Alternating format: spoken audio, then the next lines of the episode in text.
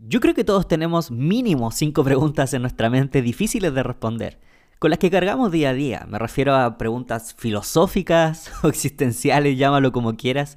La mía siempre fue ¿quién soy? ¿Cuál es mi identidad? ¿Quién o qué me define? ¿Quién soy? ¿Soy mi trabajo? ¿Soy la carrera universitaria que tengo? ¿Soy los amigos que tengo? ¿Soy la cantidad de seguidores y me gustan redes sociales? ¿El gobierno dice quién soy? Y no se trata de una pregunta caprichosa o moderna, es una pregunta totalmente válida, porque la humanidad históricamente ha necesitado tener una identidad clara para sentirse en plenitud y completa paz. Me parece responsable de tu parte que, estés buscando tu identidad. Puedo decirte que encontré esa respuesta a quién soy, y cuando lo supe, nunca volví a ser el mismo. Hola, bienvenido a un Filtro Podcast. Soy Samuel Meya y este es el espacio para hablar de todo, pero no de cualquier forma. Necesitamos un filtro y te invito a conocerlo. Vamos. Sé que es difícil empezar esto. no pensé que me iba a costar tanto, pero si hablamos en serio y, vamos a ser sinceros, pero con un filtro, debo decirte que soy demasiado inseguro. Demasiado, demasiado inseguro tomo decisión y luego dudo de lo que decidí, es, horrible. Por ejemplo, en este episodio, ¿cómo empiezo? ¿Qué digo? ¿Qué tono de voz uso? ¿O grito? ¿Susurro?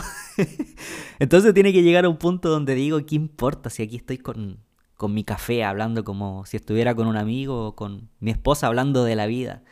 Qué pobrecita me tiene que aguantar todos los días las inseguridades. Pero debo decir que en este segundo episodio Quiero iniciar una serie de siete episodios aproximadamente, contando por supuesto el anterior, donde voy a estar desahogándome. Básicamente es eso.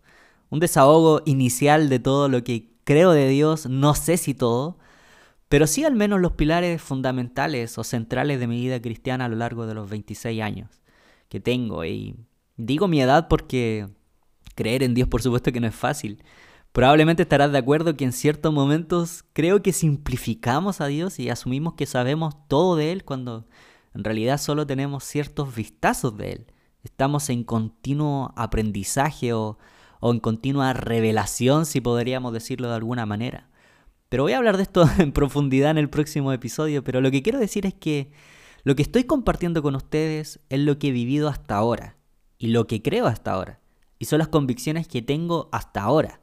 No digo que mañana me voy a levantar de la cama y voy a creer todo lo contrario, sino que sé que en 10 años más eh, mi, mi, idea de Dios va a ser más profunda y mi relación con Él va a ser más auténtica y más vulnerable. ¿Y por qué aclaro todo esto? Porque soy inseguro. por eso lo aclaro. Y no quiero que alguien diga qué básica idea de Dios tienes. Pero es la que tengo ahora. Lo que sí puedo afirmar es que vivo en completa paz y felicidad y, y que de aquí no me voy a salir, no me falta nada, y, pero ha sido un, camino espiritual y, y, creo que todo, sobre todo en pandemia, he llegado a mi mejor etapa con Dios. Nunca había estado mejor que ahora. Y como te decía al inicio, la pregunta que más he cargado por muchos años tiene que ver con mi identidad. ¿Quién soy? Creo que esta pregunta nace porque mis padres son pastores y misioneros evangélicos y Actualmente ellos viven en España junto a mi hermana y yo aquí en Chile, pero desde mi niñez hasta el día de hoy he escuchado muchos comentarios acerca de mí y mi familia. No es que seamos famosos, pero sí al menos las personas cercanas se han sentido con la confianza y, la, y en muchos casos la buena intención de, de darme mucho amor, de decirme que tengo un gran futuro, que Dios tiene planes conmigo, que todo va a estar bien. Eh, pero por otra parte, personas con las que ni siquiera le he dado quizás cierta confianza me han dicho que qué es lo que tengo que hacer con mi vida al pertenecer a la familia que pertenezco, donde básicamente me han hecho sentir que no estoy a la altura, que tengo que dar más de mí. Tú no puedes hacer esto ni lo otro porque los demás te están mirando, porque eres un ejemplo y bla, bla, bla, bla. Pero yo sé que ese mensaje no solo lo he escuchado yo. De alguna manera la sociedad nos dice que no estamos a la altura, que no somos suficientes, que tenemos que hacer algo más o tenemos que comprar algo más o tenemos que estudiar algo más para llegar a ser lo que los demás esperan de nosotros. Y así me sentí gran parte de mi vida. Y suena loco esto, porque creo en Dios y amo a Dios y no me veo fuera de Él, pero de pronto Me veo en una crisis donde no sé quién soy. No sabía si era el bueno o el malo de la película porque en un mismo día me decían muchas cosas buenas y en el mismo día me decían tantas cosas como no eres capaz o no estás a la altura. Entonces mi pregunta de quién soy nace porque sentía que todos sabían quién era yo, menos yo mismo. Todos tenían la convicción de decirme quién era yo, menos yo mismo. ¿Te has sentido alguna vez así o sin rumbo, sin identidad? Entonces mi solución fue creer que en la próxima etapa que viviera iba a encontrar mi identidad. Por ejemplo, entré a la universidad, entonces dije, cuando termine mi carrera universitaria podré decir que soy ingeniero. Entonces eso soy. Al mismo tiempo dije, cuando empiece a liderar en el grupo de jóvenes de mi iglesia, sabré quién soy. Samuel Mella, líder juvenil. Eso es lo que soy.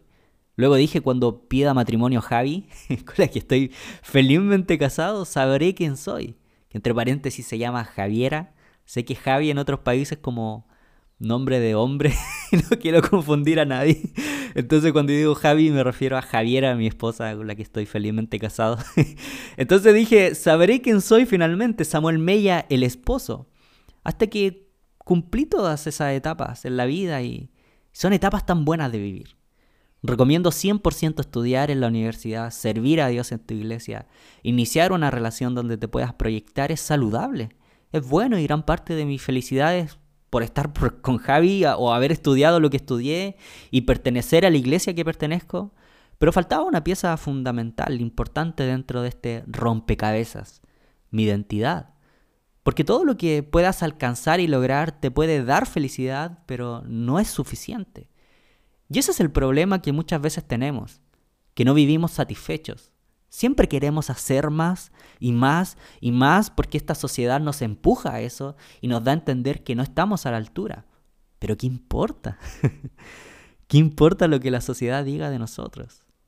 Samuel, aún no eres un gran ingeniero, me dijeron varias veces. Tienes que estudiar un magíster para ser un ingeniero reconocido. ¿Y qué importa eso? No eres suficiente porque tu trabajo no es valorado. ¿Y qué importa eso?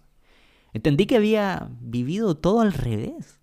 Que la sociedad me decía que no soy suficiente, pero cuando la verdad es que este mundo no es suficiente para mi identidad.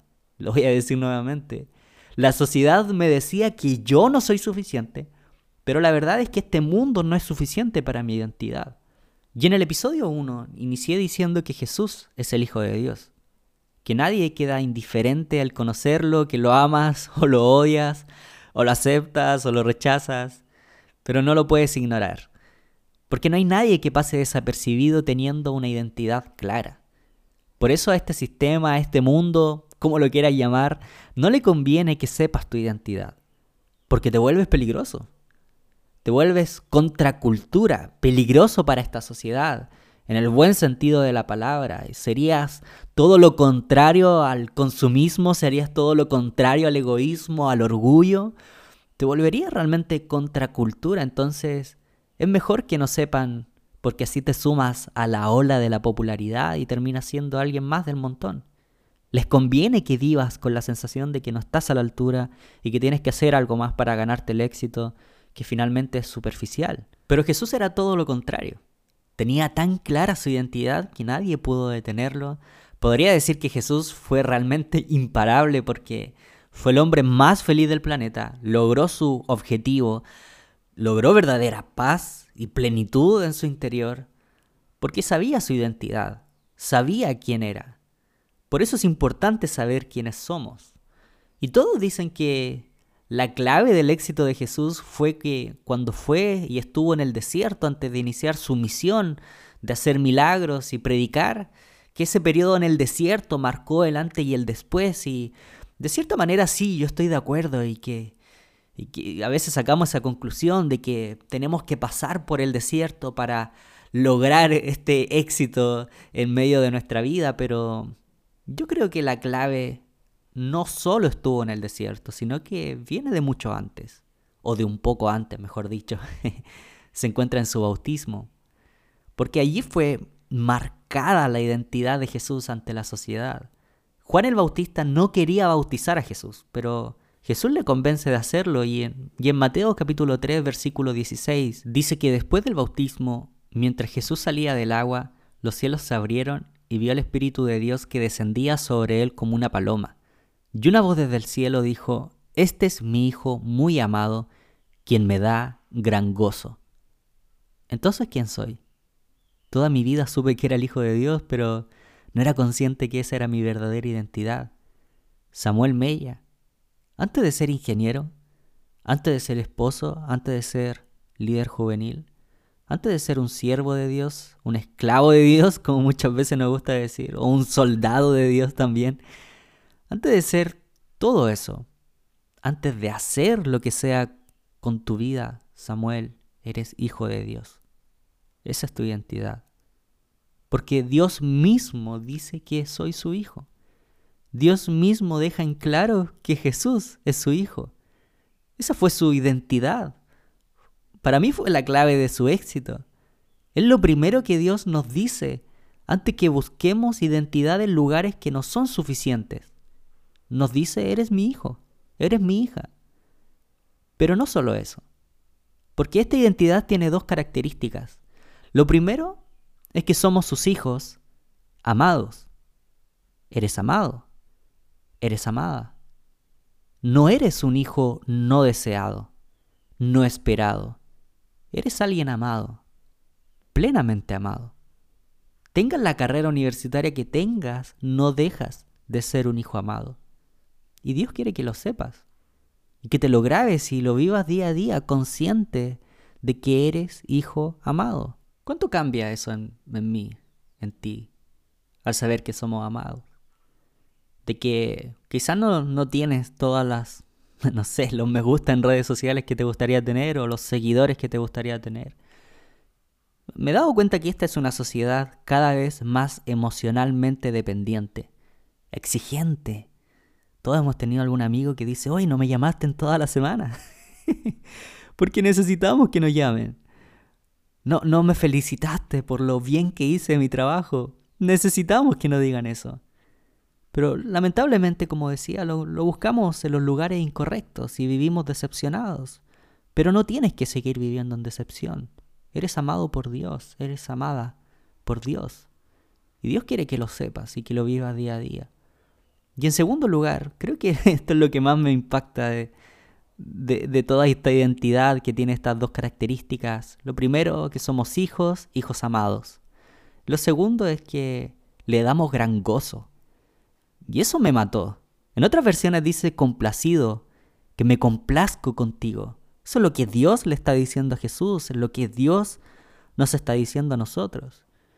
Si lo dijéramos, digamos, en un lenguaje cotidiano, sonaría, eres mi hijo amado y me haces feliz. Estoy contento contigo. Samuel, eres mi hijo amado y me haces feliz. Con solo ser mi hijo ya eres suficiente para mí. Estoy contento de ser tu padre. Algo se rompió en mí al escuchar esto.